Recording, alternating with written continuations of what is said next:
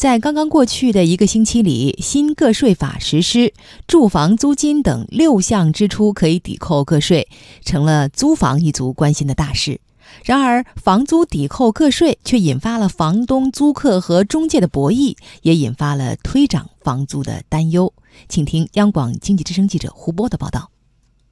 三十岁的北漂一族李女士来说，个税中的子女教育、继续教育、大病医疗、住房贷款利息和赡养老人专项附加扣除，都和她没有关系。她唯一能够享受的只是住房租金抵扣个税，但是这唯一的一项。他想申报，但是又不敢申报。问房东要身份证申请房租抵扣个税，房东立马就不同意，而且房东说，一个是暴露他个人的财产情况，他不愿意；第二一个是通过这个申报个税，得知他的租房情况会增加他的负担，因为会收他的费用。李女士说，房东还给她算了一笔账，目前五千元的租金，如果按照百分之五到百分之十的综合征收率。房东要为此多交好几百元的税，而租客呢又扣不了几个钱，因为不能预计后期风险。房东建议李女士先观察，暂时不要申报这个项目，起码不能用她的房屋和租金去申报。李女士自己也算了一笔账，按照住房租金专项扣除标准，她每个月呢只能省几十上百元。如果因此与房东闹僵的话，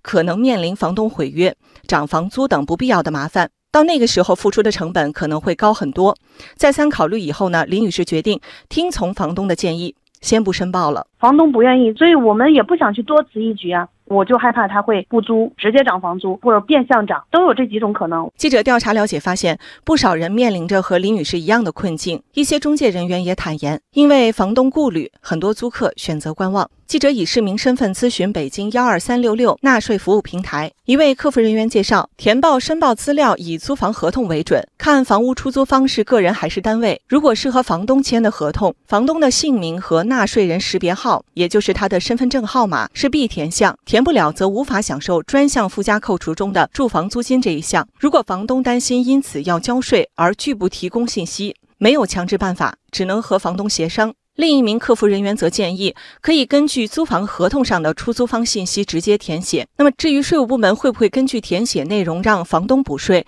那么这个平台方面还没有明确的口径。客服人员还强调，个人出租住房收取租金以后呢，应该在次日的十五日内到税务机关去交税。个人应该交纳税款，而没有交纳税款的话，可能会有处罚。交纳税款可能会有滞纳金，具体以税务机关现场办理为准。中原地产首席分析师张大伟认为，目前房屋租赁市场没有纳税的习惯，如果房东或机构因此需要缴纳税费，那么不排除会转嫁成本，可能会涨房租。在过去的租赁交易过程中，的确是没有。养成这个交税的行为，所以一旦被明确以后必须要交税的话，那么肯定会对租金有影响。租赁市场话语权完全掌握在房主手中，所以才出现了房主可以不配合的现象。这个问题如果不解决，不论是税制如何改，其他的政策如何变化，最后受影响的肯定还是租房户，变相的其实就是租金上涨了。易居研究院智库中心研究总监严跃进建议，应该先明确到底未来要不要补缴税费。从实际情况来讲呢，既然这个房